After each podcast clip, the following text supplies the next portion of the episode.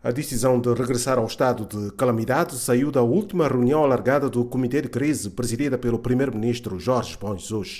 Vamos passar do estado de alerta para o estado de calamidade.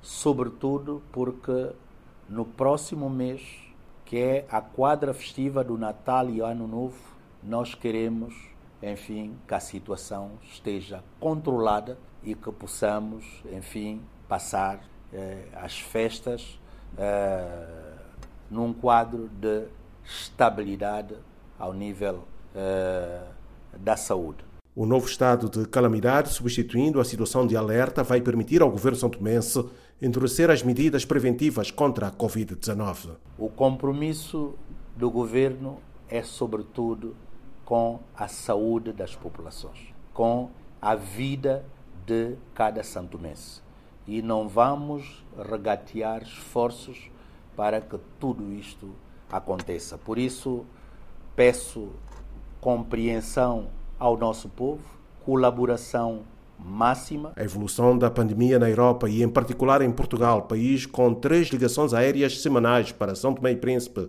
também preocupa o governo, como explica o ministro da Saúde, Edgar Neves. O mundo fora temos assistido a um aumento elevadíssimo de casos com mortes, o que aponta para uma segunda vaga. E Santo e Príncipe, o nosso país, é muito difícil que seja exceção.